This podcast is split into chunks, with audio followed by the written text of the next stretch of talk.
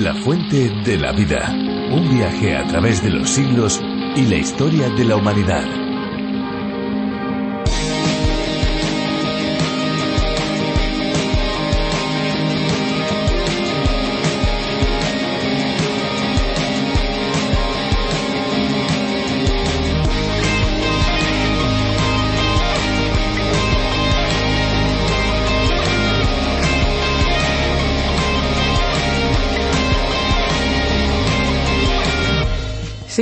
Que se mete en la bañera para darse un delicioso baño y en cuanto el agua le toca, miles de manchas rosas salen en su cuerpo y comienza a producirse en usted urticaria? Pues esto es lo que tienen que vivir algunas personas que sufren de urticaria acuagénica, también conocida como alergia al agua. Sin duda puede parecer extraño, pero se puede tener alergia al agua, aunque son muy pocas las personas que la padecen. Se trata de una forma muy rara de urticaria que afecta a un mínimo número de personas en el mundo según los estudios médicos.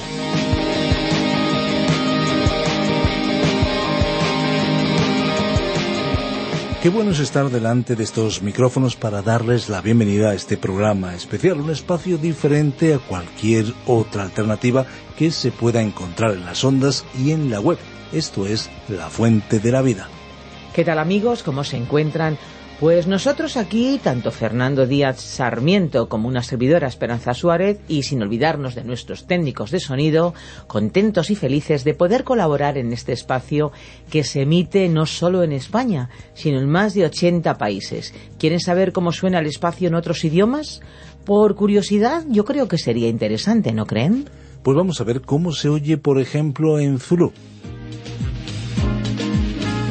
Amazwi okuphila.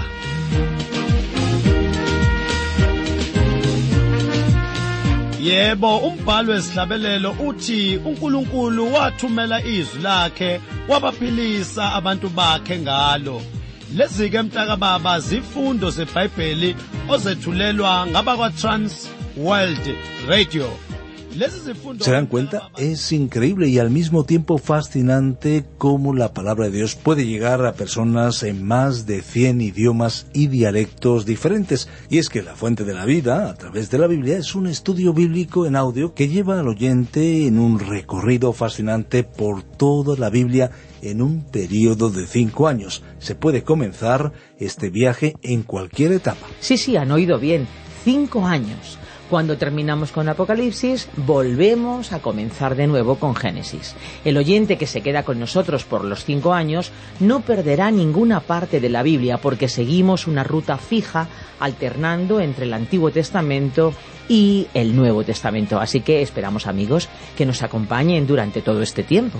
Efectivamente, esto es a lo que se refiere en las ondas, en la frecuencia modulada, porque en Internet pueden saltar al libro que ustedes desean con un solo clic.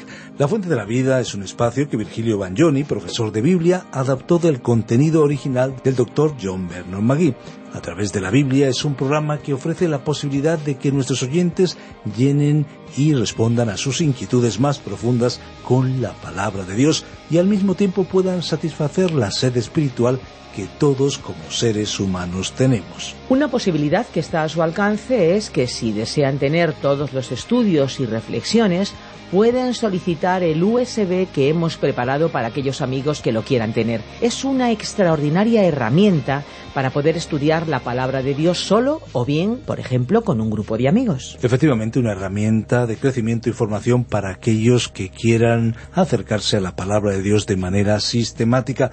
Para acceder a ese USB deben comunicarse al 601-203-265. Muy bien amigos, pues vamos a escuchar la canción que hoy hemos seleccionado para cada uno de ustedes. Disfrútenla.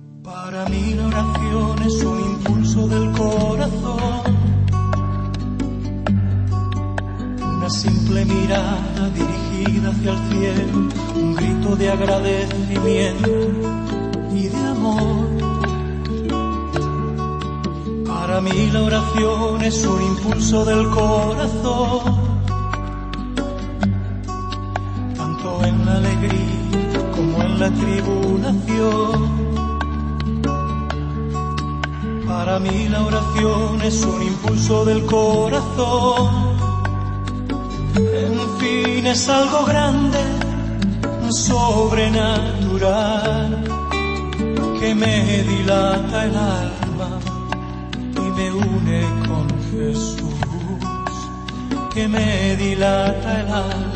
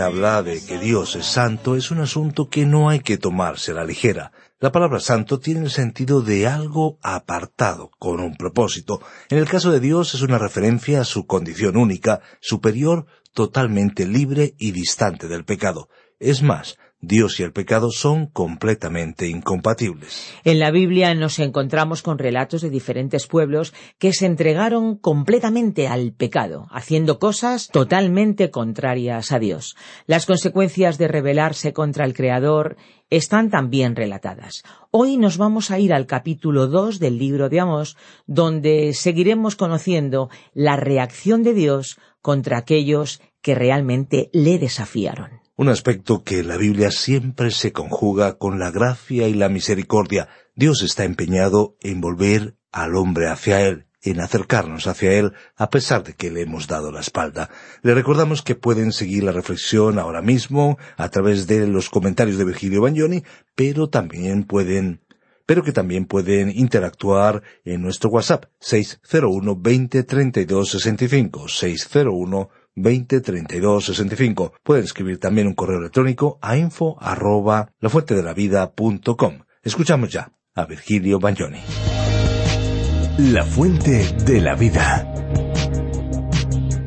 Nuestro pasaje bíblico de hoy se encuentra en el libro de Amós, en el capítulo 2, desde el versículo 1 hasta el 9. Estimado oyente, continuamos recorriendo el libro del profeta Amós y hoy nos corresponde comenzar con el capítulo 2. Desde el capítulo 1, versículo 3, hemos estado examinando los mensajes proféticos del juicio de Dios contra las naciones vecinas de Israel. Nos referimos a Siria, Filistea, Fenicia, Edón y Amón. Hoy veremos el último de estos mensajes proféticos, el dirigido contra Moab, en los versículos 1 al 3 de este segundo capítulo, e iniciaremos la segunda gran división de esta profecía de Amós, titulada El juicio contra Judá e Israel, que abarcará desde el versículo 4 de este capítulo 2 hasta el capítulo 6, versículo 14. Comencemos entonces nuestra lectura del primer versículo de este segundo capítulo, que comienza a presentarnos el juicio contra los moabitas. Así ha dicho el Señor, por tres pecados de Moab y por el cuarto no revocaré su castigo, porque quemó los huesos del rey de Edom hasta calcinarlos. Consideramos que aquel hombre, Amós, fue un gran predicador. No hubo otro como él, como orador usó expresiones poco comunes, y hemos aclarado que la expresión por tres pecados de Moab y por el cuarto fue una forma de expresar que había muchas transgresiones ante Dios, y como era habitual en él, solo mencionó específicamente uno de ellos. Aquí la acusación contra Moab fue que quemó los huesos del rey de Edom hasta calcinarlos.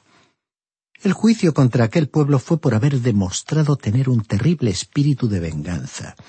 Los moabitas habían ganado una victoria a sus enemigos, los edomitas, y habían matado a su rey. Uno habría pensado que para aquellos tiempos esta acción resultaría suficiente, pero ellos quemaron los huesos del rey de Edom hasta calcinarlos. Es decir, que llevaron hasta lo indecible su espíritu de venganza, y entonces Dios dijo que los juzgaría por ello. Continuemos leyendo los versículos dos y tres de este segundo capítulo de Amós. Prenderé fuego a Moab y consumirá los palacios de Keriot, y morirá Moab en el tumulto con estrépito y sonido de trompeta. Quitaré al juez de en medio de él y mataré con él a todos sus príncipes, dice el Señor. Aquí nos llama la atención la frase morirá Moab en el tumulto es decir, que terminarían como nación repentinamente. Este orgulloso pueblo sería llevado a la misma extinción más tarde por el rey Nabucodonosor de Babilonia. A partir de ese momento ya no pudieron encontrarse moabitas. Pero es interesante destacar que muchos años antes, y de esta nación tan pagana de Moab salió una mujer muy hermosa, una mujer tierna llamada Ruth, quien llegó a ser la esposa de Booz. Su historia quedó registrada como uno de los libros más hermosos que tenemos en la Biblia, y ella figuró en la línea de descendencia que conduciría hasta Jesucristo. Resultó significativo que procediera de un pueblo como Moab. Este pueblo era realmente pagano, con un comienzo histórico triste y lamentable, así como también vivirían un triste y trágico final como nación. Pero la historia de Ruth reveló lo que la gracia de Dios puede hacer en la vida de un creyente si éste permite que esa gracia actúe en su vida. Y ahora llegamos a un nuevo párrafo titulado El juicio contra Judá por despreciar la ley. Entonces Amón se dirigió a la nación de Israel con un método opuesto al que los otros profetas usarían más tarde ellos siempre mencionarían el juicio de Dios contra Israel y después el juicio contra las naciones que se encontraban a su alrededor. Sin embargo, Amós se había ocupado de estas naciones primero y después se dirigió a Israel, contra cuyo pueblo el juicio de Dios sería mayor. La razón para un juicio más severo era bastante obvia. El privilegio siempre crea responsabilidad. A mayor luz de revelación que uno recibe, corresponde una mayor responsabilidad ante Dios. Es evidente que usted y yo, estimado oyente, somos más responsables ante Dios que aquellos a quienes les ha resultado imposible leer la Biblia y que no están escuchando en absoluto la palabra de Dios. Tenemos más responsabilidad que ellos. Con frecuencia juzgamos a otros por su incredulidad, pero ¿Nos hemos detenido a pensar en la tremenda responsabilidad que usted y yo tenemos a causa de nuestro privilegio de poseer la palabra de Dios? Nos enorgullecemos por tener la Biblia, pero lo realmente importante es nuestra obediencia personal a la palabra de Dios y si estamos haciendo algo para ayudar a que esa palabra llegue a los demás. Así que, al dejar el tema de las naciones vecinas, el profeta procedió a ocuparse de los pecados del pueblo de Dios, comenzó con Judá, el reino del sur, del cual él mismo procedía. Leamos el versículo cuatro de este segundo capítulo de Amós. Así ha dicho el Señor, por tres pecados de Judá y por el cuarto no revocaré su castigo, porque menospreciaron la ley del Señor, no guardaron sus ordenanzas y los hicieron errar sus mentiras, en pos de las cuales anduvieron sus padres. Otra vez aquí se usó la frase típica del profeta para comunicar que él podía enumerar muchas transgresiones de las cuales ellos eran culpables, pero él destacaría una de ellas que era clave. Y aquí destacamos la frase porque menospreciaron la ley del Señor, no guardaron sus ordenanzas y los hicieron errar sus mentiras, en pos de las cuales anduvieron sus padres. Esta frase resumió en pocas palabras lo que los profetas Isaías, Jeremías y Ezequiel expresaron en muchas páginas. Dios juzgaría al reino del sur. ¿Y por qué? Porque ellos no obedecieron sus mandamientos, despreciaron la ley de Dios. Incluso tenían el templo que se encontraba en Jerusalén, y en consecuencia Dios los juzgaría de acuerdo a la ley. ¿Ha observado usted que Dios no juzgó a ninguna de estas otras naciones en base a lo mismo? Él las juzgó por ciertos pecados específicos que son comunes a las personas como seres humanos. Como esas otras naciones no poseían la ley de Dios, no fueron juzgadas de acuerdo con esa ley. Continuemos leyendo el versículo cinco de este segundo capítulo. Prenderé por tanto fuego a Judá, el cual consumirá los palacios de Jerusalén.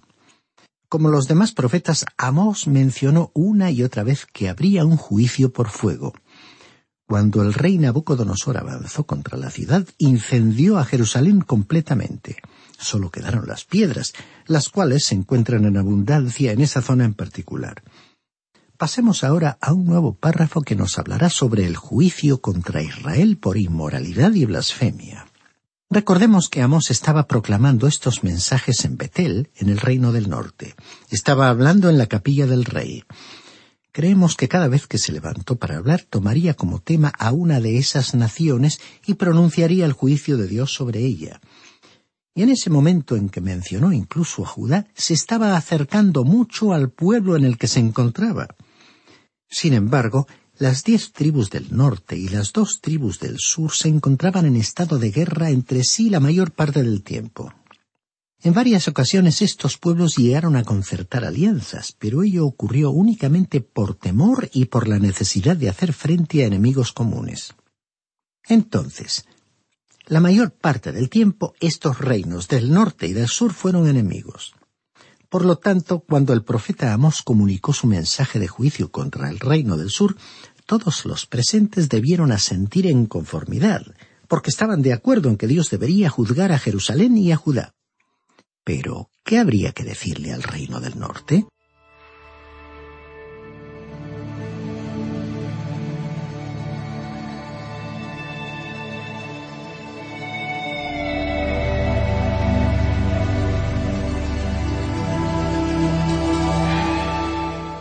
Comenzando con el versículo seis de este capítulo, el profeta hablaría al reino del norte.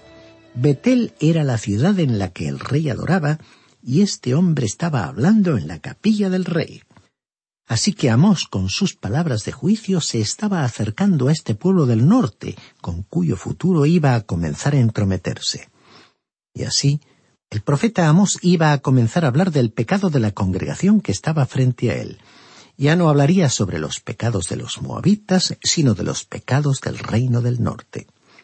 Ellos también tenían la ley de Dios y habían sido enseñados de acuerdo con los diez mandamientos de Dios. Escuchemos entonces lo que dijo el profeta Amos leyendo el versículo seis de este segundo capítulo. Así ha dicho el Señor, por tres pecados de Israel y por el cuarto no revocaré su castigo porque vendieron por dinero al justo y al pobre por un par de zapatos. Dice aquí, así dice el Señor. Debemos decir que no creemos que podamos ponernos en pie ante el púlpito para hablar a menos que podamos hablar en base a esta afirmación. Así dice el Señor. Lo que la palabra de Dios tiene que decir debería ser la base de todo ministerio ante el púlpito y la congregación. Aquí dice nuevamente Así ha dicho el Señor, por tres pecados de Israel y por el cuarto no revocaré su castigo. Había más transgresiones que estas y Amós mencionaría más. Iba a tratar el tema de la ley de Moisés.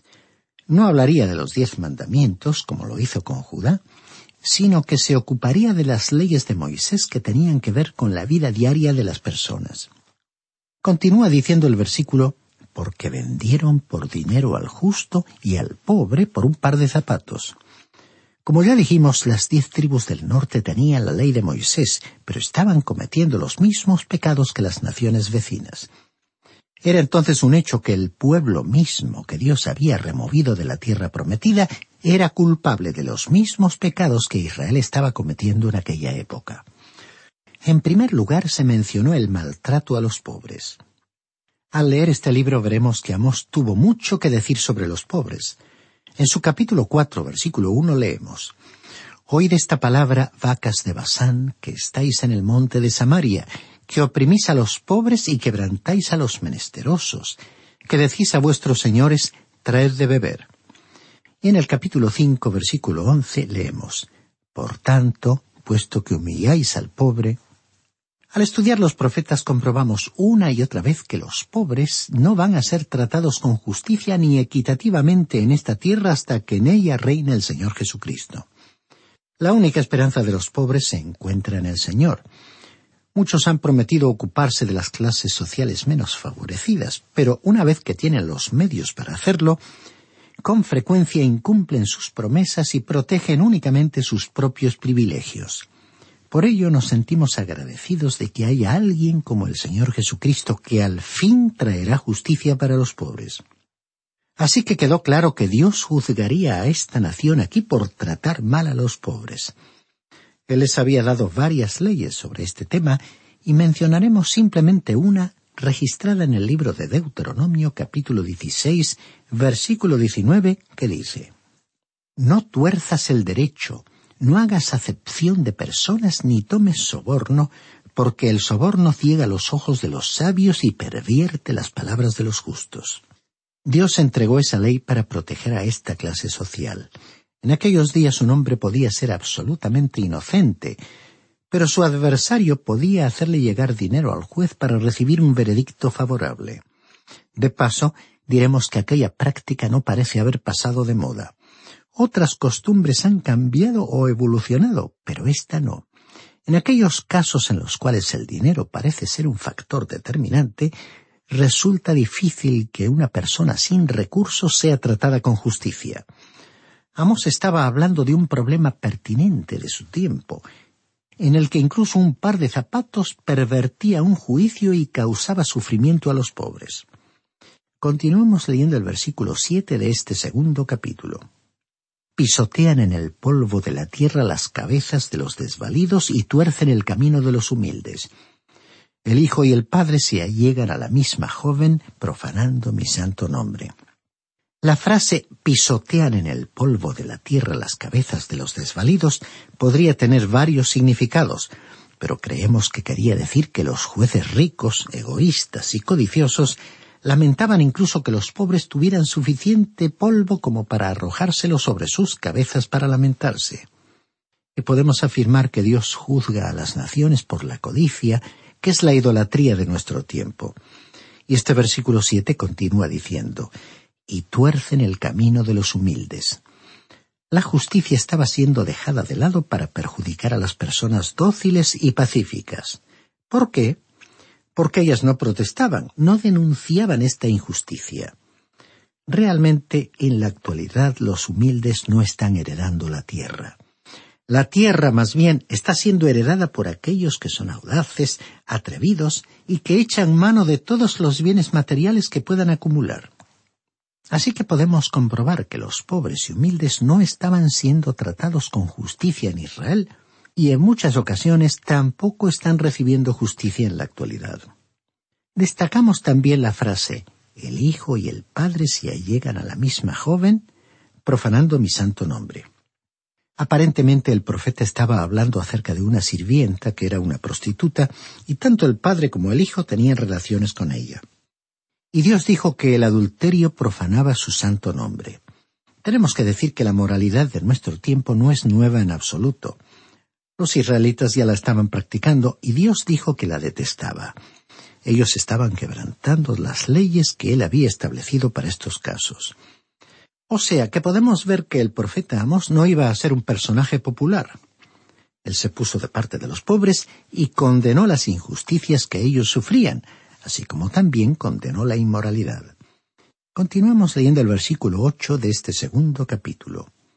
Sobre las ropas empeñadas se acuestan junto a cualquier altar, y el vino de los multados beben en la casa de sus dioses.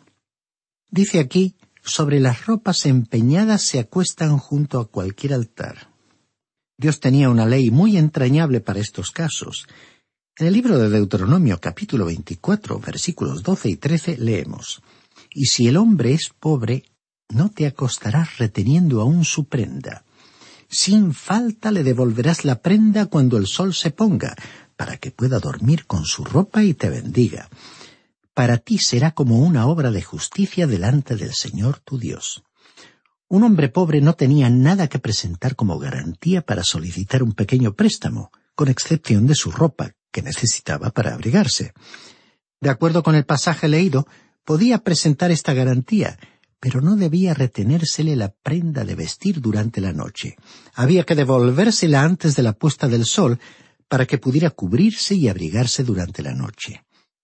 En el pasaje bíblico de Amós que estamos estudiando, Dios destacó que los israelitas habían quebrantado esta ley y que tampoco lo estaban obedeciendo en este asunto. Y así vemos que la Biblia tiene mucho que decir en cuanto a la situación y necesidades de las personas de pocos recursos. El versículo continúa diciendo que se acostaban sobre ropa empeñada junto a cualquier altar. Dios le había dado a Israel solo un altar y éste se encontraba en el templo de Jerusalén. Este detalle revelaba que ellos habían caído en la idolatría y tenían una gran cantidad de altares. Y el versículo finaliza con la frase beben en la casa de sus dioses, que implica una condena a la embriaguez. Continuemos leyendo el versículo nueve de este segundo capítulo de Amós. Yo destruí delante de ellos a los amorreos que eran altos como los cedros y fuertes como las encinas. Destruí su fruto arriba y sus raíces abajo. Observemos aquí el lenguaje expresivo y figurativo de este predicador rural que había llegado de Tecoa, en el desierto de Judá. Por medio del profeta Amós, Dios estaba anunciando la destrucción de los amorreos, pueblo semítico enemigo de Israel. En el libro de Josué capítulo 24, versículo 8, dice, Yo os introduje en la tierra de los amorreos que habitaban al otro lado del Jordán, los cuales pelearon contra vosotros, pero yo los entregué en vuestras manos. Ocupasteis su tierra, porque yo los exterminé de delante de vosotros. Anteriormente dijimos que hoy no podríamos encontrar moabitas y creemos que podemos decir lo mismo en cuanto a los amorreos. Bien, estimado oyente, veremos qué ocurre cuando continuemos con este estudio del capítulo 2 de Amós en nuestro próximo programa. Mientras tanto, le aconsejamos que lea el resto de este capítulo 2 para que se familiarice con su contenido y esté así mejor preparado para nuestro próximo estudio porque esperamos continuar contando con su compañía al recorrer este interesante libro del Antiguo Testamento.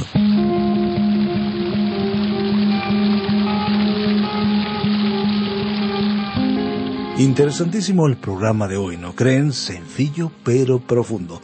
Sin duda ha sido un tiempo muy bien invertido, un tiempo que agradecemos que lo hayan pasado junto a nosotros y por supuesto damos gracias de todo corazón a aquellos que nos ayudan para que este programa llegue hasta donde usted se encuentra.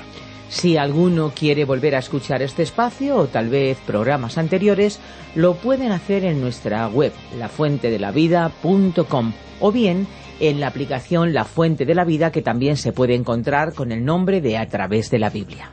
Nuestras vías de comunicación más inmediatas son el teléfono 91 422 0524, recuerden 91 422 0524 y el WhatsApp el 601 203 265. Recibimos sus mensajes de texto y de voz. Y si desean enviarnos un correo electrónico lo pueden hacer a la dirección info arroba radioencuentro.net y también info arroba lafuentedelavida.com.